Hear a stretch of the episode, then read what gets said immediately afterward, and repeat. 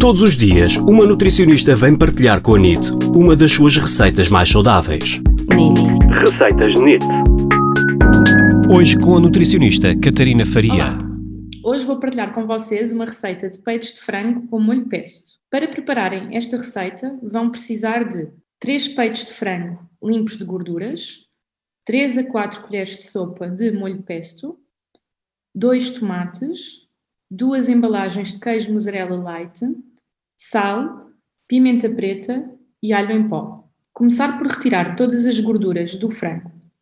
Com uma faca, fazer três cortes transversais em cada peito. De seguida, dispor os três peitos de frango num tabuleiro de ir ao forno. Cortar os tomates em fatias finas.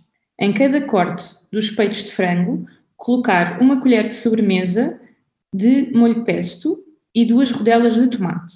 Fatiar os queijos mussarela light e dispor por cima dos peitos de frango e, por último, levar ao forno a 180 graus durante 35 a 40 minutos.